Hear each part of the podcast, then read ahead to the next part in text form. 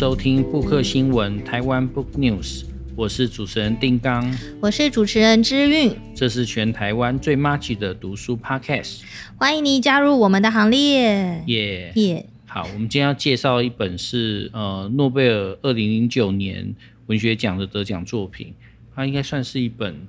一本散文还是一本小说？小说吧，算是一本小说，书名叫《呼吸秋千》。作者是一个罗马尼亚的一个作家，叫做荷塔穆勒。那他跟另外一个呃罗马尼亚籍的一个诗人帕斯提欧尔两个人一起合作了这本《呼吸秋千》。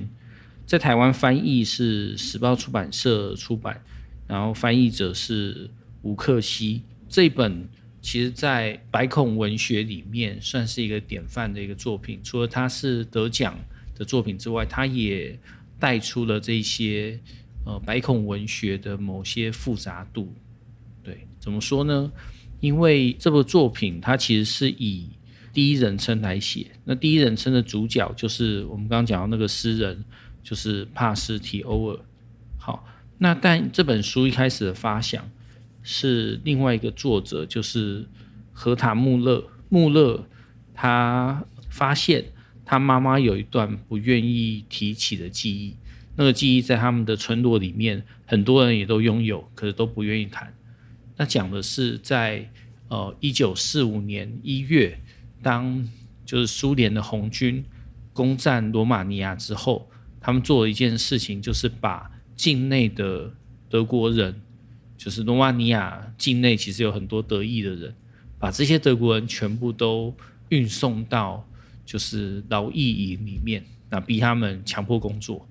那大家各自有不同的返乡时间，有些大家没有返乡就就直接死掉这样，但这个可能短则五年，长则更多年的这样子的一段时间的这个记忆，没有人去谈。对，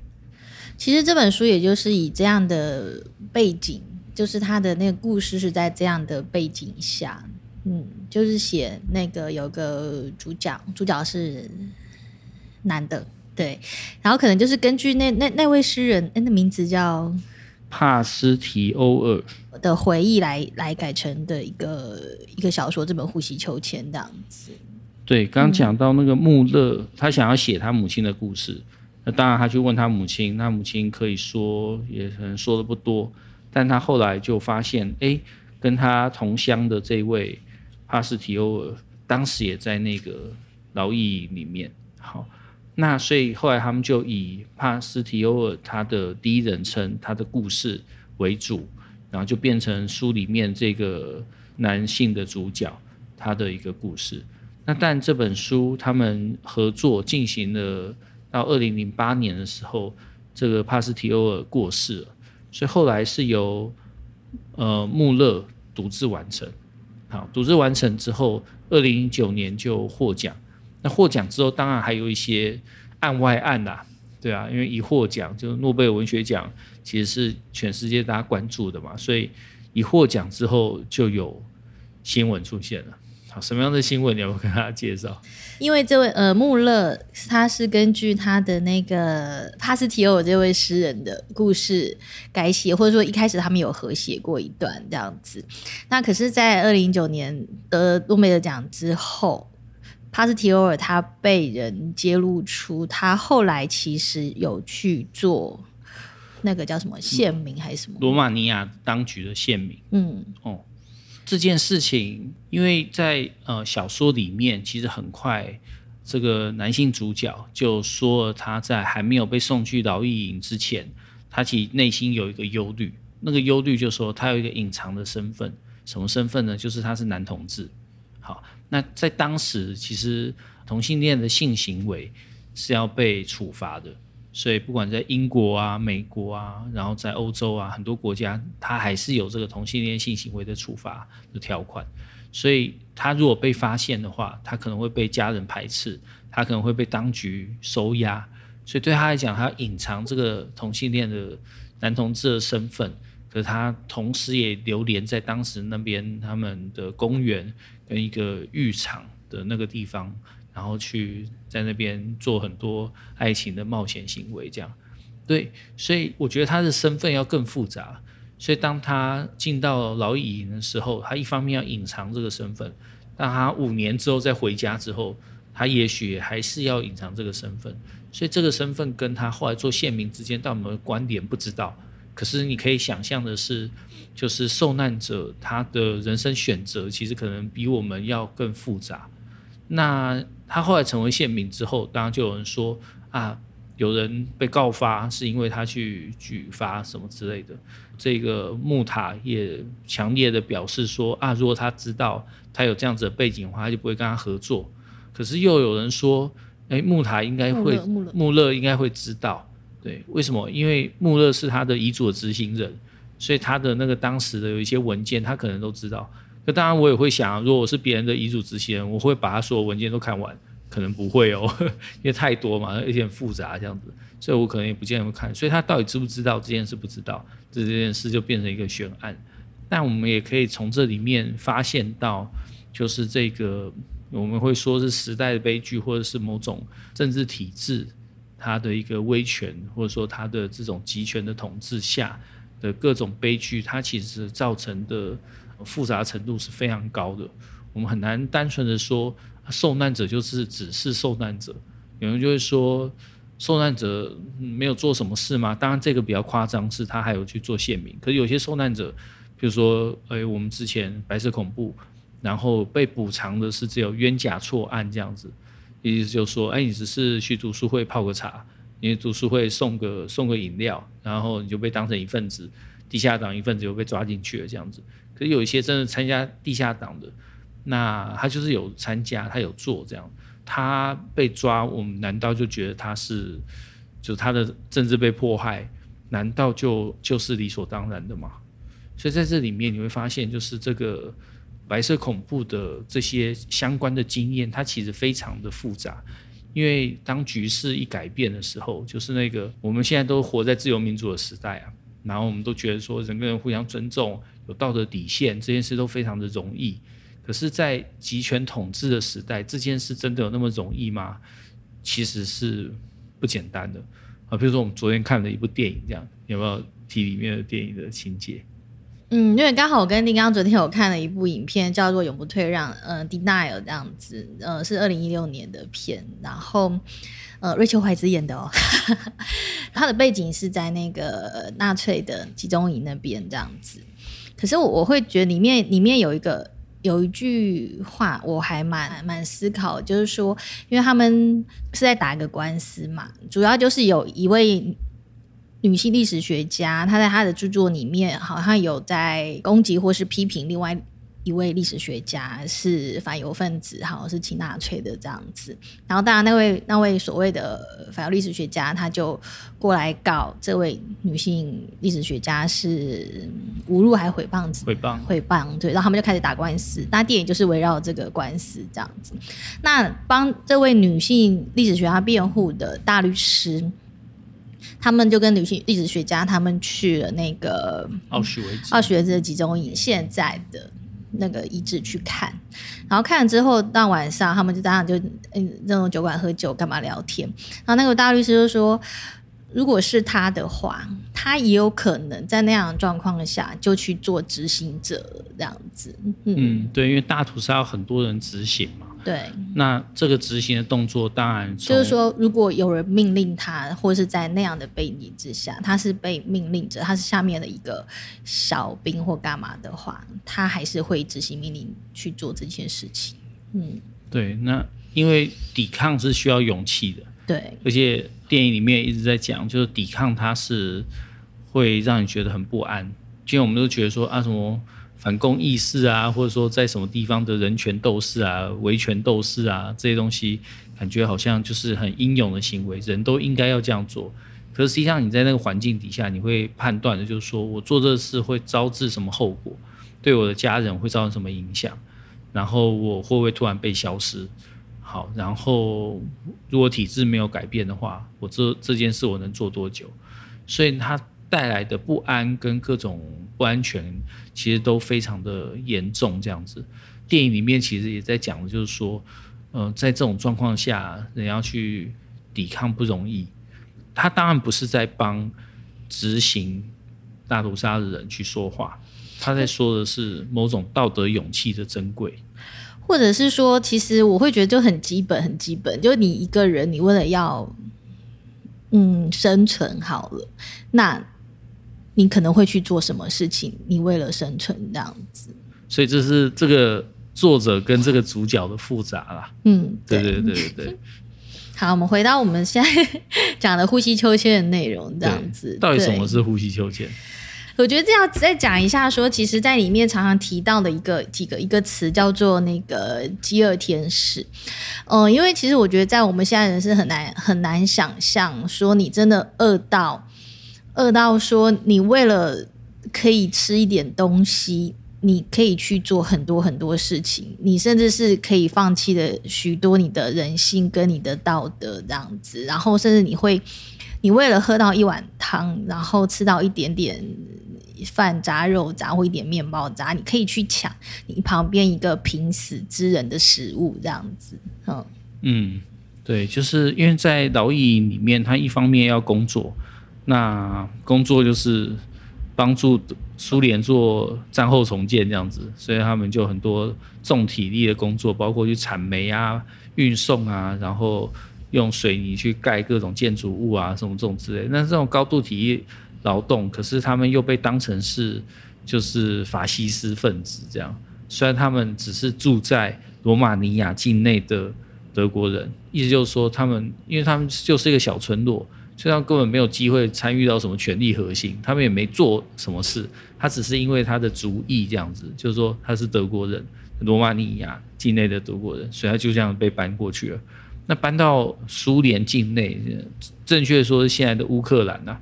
搬到那边的时候，他们就要被迫去做很多剥削的动作。可是他们也不，因为苏联人不把他们当人看，所以他们的生活状况就非常的糟，对。那吃不饱，然后物质条件很糟糕，然后里面很多人死掉，他怎么活下来？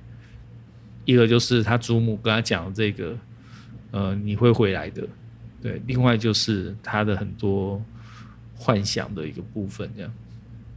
那你刚刚讲到饥饿天使，对，因为我会觉得是因为有可能一个是因为他是那个穆勒，穆勒我知道可能大家如果。比较早有注意到他的作品，在台湾其实有另外一本书《风中绿里》，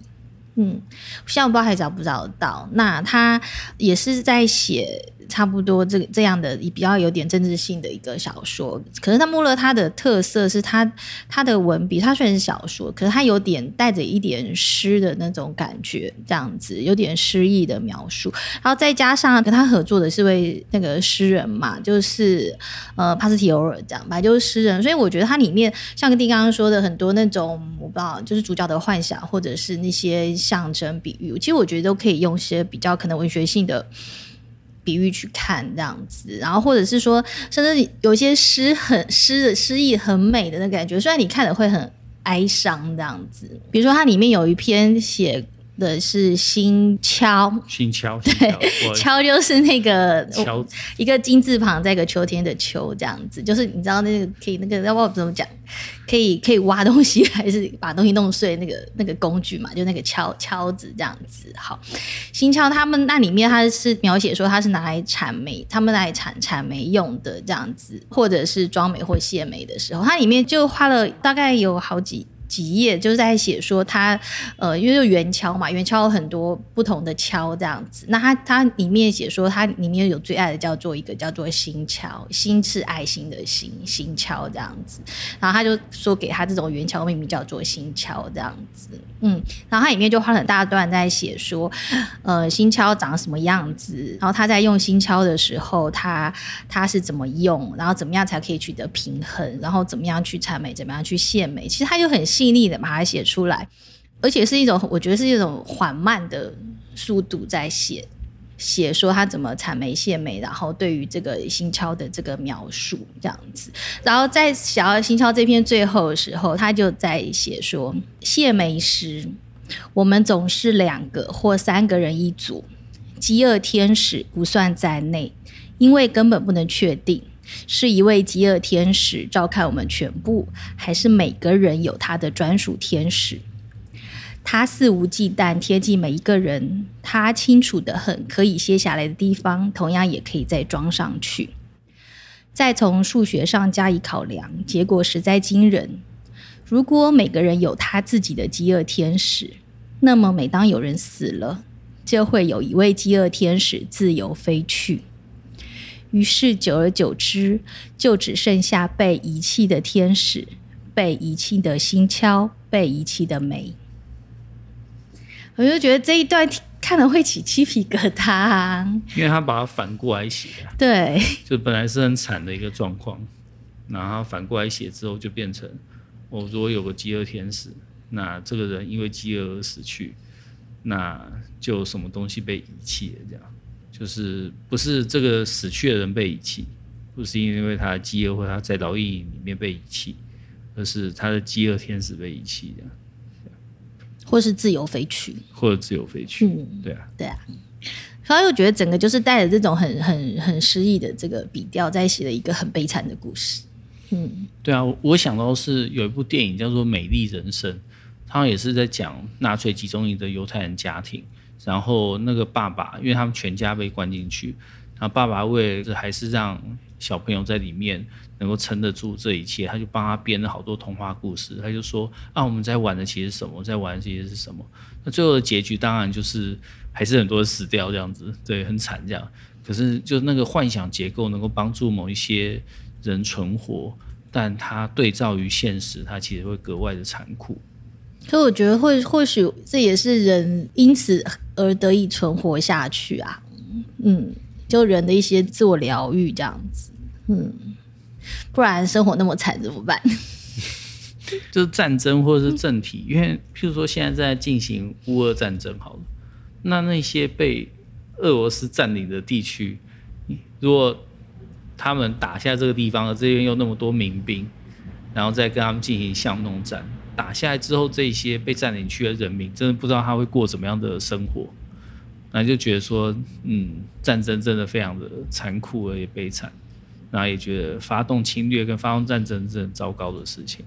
对啊。那这个作品里面，当然你说苏联他当然觉得自己在执行某种正义的任务，可他的这种想法搭配的是一群人。过得很悲惨，这样子，那这个悲惨当然要引发进一步的悲惨，所以就这个作品，其实我觉得可以让人想蛮多东西的，对，包括作品本身，也包括作品的案外案这样。嗯，其实我会觉得说，这本不仅是说，呃，他呃让我们了解说，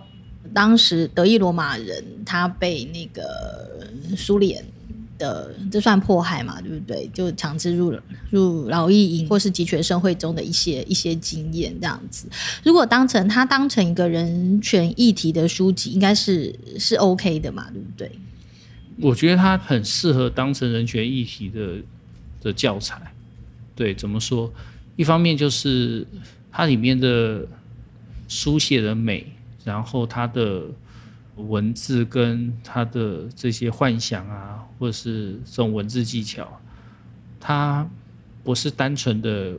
为艺术而艺术，为文学而文学，它其实是有一个背景的，就是他为什么要这样书写？好，因为对这些得意的罗马尼亚人来讲，这些经验不能谈，不能谈的时候，你就要隐晦的方式去写，怎么隐晦呢？你可能就要用很多包装，你不能直接控诉，你不能够直接去写当时的经验，你不能写当时人跟人之间如何，他快饿死了，我抢他的面包，所以我活下来了。好，那我发现我们的呃营区里面生了一窝小老鼠，好，可是这些小老鼠它很快就会来吃我们的食物，所以我要迅速的把它们全部都扑杀掉。我也可以直接去写这些，可直接写这些，一方面对于极力隐瞒这些记忆的人来说，它是一个很残酷的事。好，二方面对于社会来讲，他们也不见得做好准备要接受这些事实。好，所以他必须用一个迂回的方式写。怎么迂回的方式呢？一个是幻想的结构，你看，就像是在写纳粹大屠杀、大屠杀集中营底下的这些呃犹太人的生活，有时候都还是要透过像《美丽人生》这样的电影，他弄了一个幻想的一个结构，在那幻想结构里面，让小孩在这里面有机会活下来。啊，他也是用这种方式。那我觉得这一部，他也是用这种方式去处理。类似的一个状况，当社会还没有办法去谈论这件事的时候，我能如何让别人注意到这个主题？好，那当然，他每到一个极致，让他得到诺诺贝尔文学奖，这当然除了议题的，你要说政治正确也好，你要说他的他的普世价值性也好，这当然是一个原因。可是它里面的文笔跟真的非常的优美，然后。呃，很诗意这样，所以这里面我觉得它作为一个人权主题的文学作品是非常非常厉害、非常适合带人权议题的一个读本啊。当然，这里面需要带领者，可能是现场老师，要对这个背景有更多的认识，也要让学生注意到这些描写本身它背后对应到的真实背景会是什么。作者自己的复杂性，可能也是一个迫切需要处理的主题，因为我们很多人会认为说，哎，你之所以写这个，是因为你是 pure 的，你是 innocent 的，你是无罪的，你是无辜的，所以你可以写这个，你有道德正当性。这件事很奇怪啊，为什么写作要有道德正当性？是谁能写？无辜的人能写，正义的人能写，道德的人能写，那为什么我们还看到那么多背德的作品？我们会看到恶之华，我们为什么看到人间失格？我们会看到各种各式各样的文学作品，这就意味着文学它一定含纳的不只是某种政治正确或者说道德正当性，它除了作为控诉之外，它也可以表达人性。那在这个作品里面，当然在他获奖之前，大家并没有注意到这个背景，获奖之后就被挖出来。可是这件事情并没有。对我来讲啊，并没有减损这个作品本身的文学价值。你说，如果事前知道的话，会不会让他得诺贝尔文学奖？如果我是评审的话，哎，我会觉得我还是会投他一票，哎，对啊，因为我觉得就是这样子，他才能带大家去反省这件事情：文学到底要不要写成一个政治作品，或是一个道德作品？就如果你是一个老师，你要让学生知道这个写作的过程，它除了是一个表达，是一个陈述之外，它同时也是在你很复杂的人际关系跟各种考量下的某种行动。好，这个行动有一定的复杂性啊。譬如说，以这个作者的背景来讲，好，以这个这个诗人。哈斯提欧尔来讲，如果他考察当时的状况，他觉得他自己不是无辜的，当时有很多人也不是无辜的，他会迫于环境、迫于各种状况而做出很多也许是违反人性、违反价值的事。就是我们是受难者，可是我们没有多 pure。那这个时候我们要怎么面对他写出来的东西？你要说啊，他也不是好人啊，我怎么看他的东西？对啊，那那那你能看的东西可能很少哦，对啊，真的写作者是全然的好人，完全没有道德瑕疵，这样的人可能很少。但反过来，你也会说，啊，这个人就已经有明显的道德瑕疵了，那你还要去支持他的作品，帮他辩护，这是不是有点不 OK？这样子，这当然是我们今天的某种习以为常的事情。可是，如果作为一个人权教育的一个读本跟文学作品的话，我比较不倾向老师以这样子一刀两切的这种观点去带领学生看待世界跟看待文学创作。他要看的是复杂，他看的是人性本身就是复杂，他看的是人性跟时代之间他有很多互动的关系。他看的是写作作为一种记忆的方式，要记得不是人是光明而美好的，也包括人也是黑暗。而且复杂的，好，那这样子的话，这个文学教育的带领，其实我觉得它跟人权教育之间，它就不是说用文学作品来宣传，或是传达课纲理念，传达人权价值，而是带大家去看这个议题的复杂度。嗯，好，那其实我就觉得说，嗯，除了看那个政治角度以外，我想说人权议题其实也包含了很多嘛。嗯，就不只是威权的这件事情。那这本里面，其实我它里面的那个主角的设定，他是一位一位同志，男同志。我觉得这也做了一个自身跟环境或社会的一个双重的体现或对比的。嗯，对，我觉得他的男同志身份对于他的这个幻想结构有很重要的意义。为什么呢？因为你想象，在一个没有办法接受同志性行为的地方，如果你是位男同志，那你要做的动作通常就是要做某一定程度的自我保护跟隐秘。好，所以你不可能会是一个社群主义者，你不可能真的在社会里面，在很亲密的人际互动里面，真的觉得很安全，因为你隔壁人可能随时会告发你。好，那所以你必须要帮自己设下一个界限。可那个界限，你在这种持平的，就是成平的社会里面，可能有机会做到。你可以独自过自己的生活，你可以呃沉迷在自己的研究里面。好，就像图灵，图灵他也是个男同志，可是他后来也一直面临这个这个官司。虽然他是战争英雄，他破译了德军的某一些密码，让英国有机会打赢这场战争。他是战争英雄啊，可他后来还是因为他男同志行为一直被被被纠缠、被拘捕这样子。所以你发现这个时候他只能设一些界限。那在集中营、在劳役营这种完全没有隐私的环境里面，他怎么设这个界限？只能用幻想。所以我觉得这些幻想对于他维持他他的自我认同、维持他的自我是谁这件事情有很大的帮助。好，那其实我们今天跟大家介绍的书就是《呼吸球前》，然后是时报出版的。嗯，对。二零零九年的作品，可是今天我们看起来还是觉得不失它的当代性，而且台湾现在也在转型正义跟就是相关人权议题的推广跟争辩的道路上啊，所以在这个时间点带大家在人权这个议题上看《呼吸秋千》，我觉得是很重要的。那另外一题就是我们为什么会知道这本书？本来我是不知道这本书的，我是因为在。办给高中老师的人权教育资源